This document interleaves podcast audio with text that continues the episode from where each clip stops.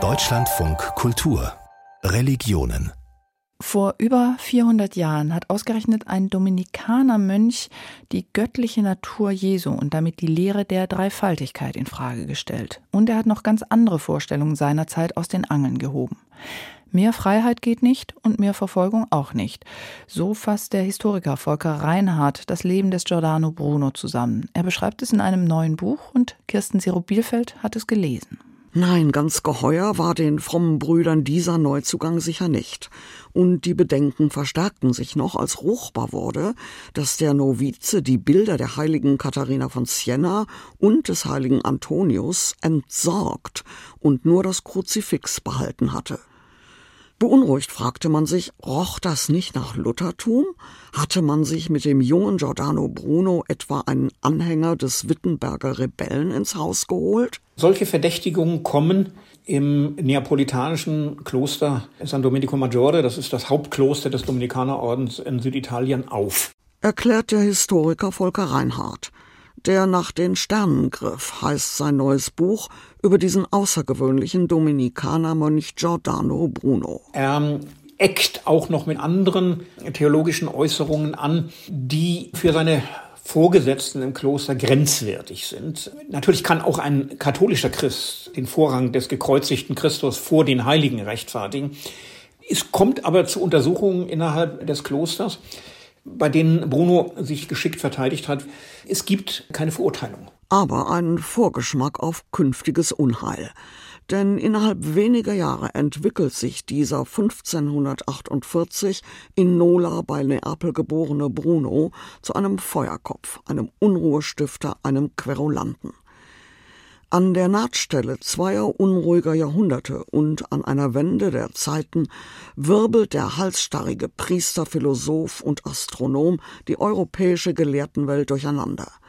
Er irrlichtert von Land zu Land. Genf, Paris, London, Oxford, Wittenberg, Frankfurt, Venedig und sorgt mit blasphemischen Aussagen zu Themen wie Jungfrauengeburt, Trinität oder Eucharistie europaweit für Empörung. In Genf beschimpft er die Calvinisten, in London verhöhnt er in seinen italienisch verfassten Dialogschriften die geistige Führungselite und verärgert seine Gastgeber. Er hält Vorträge, führt Streitgespräche und macht sich ebenfalls europaweit Feinde. Er wird in Rom verdammt, er wird im kalvinistischen Gent verdammt, er wird von der anglikanischen Kirche in Oxford verdammt und er wird von der lutherischen Kirche auch verdammt. Also alle vier großen Kirchen waren der Meinung, diesen Menschen dürfen wir nicht denken, reden, publizieren, leben lassen. In dieser Reihenfolge. Denn Bruno überschreitet die Grenzen des Sagbaren. Er nennt das Christentum eine Eselei und Jesus Christus einen Betrüger. Das ist das eine. Das andere ist, dass dieser kleine Dominikanermönch den Horizont des Wissens der damaligen Welt weit aufreißt, indem er auch hier Unerhörtes verkündet, nämlich die Unendlichkeit des Kosmos. Er verbreitet neue Thesen gegen alte Irrtümer, er schafft ein neues Weltbild und macht sich, auch hier wieder, europaweit gefährliche Feinde. Er stellte alles in Frage, was den Menschen dieser Zeit heilig war was scheinbar unverrückbar feststand. Er brach Rahmenbedingungen auf, er sprengte die Vorstellungskraft seiner Zeitgenossen. Und eckt erneut an, denn die Menschen lieben gesicherte, feste Vorstellungen, zum Beispiel, dass der Kosmos sehr begrenzt ist, dass es da die Erde im Mittelpunkt gibt und dass die Sonne gehorsam um die Erde kreist, dass das Ganze sehr überschaubar ist. Giordano Bruno verkündet das Gegenteil. Das Universum ist unendlich. Und die Zeit ist auch unendlich.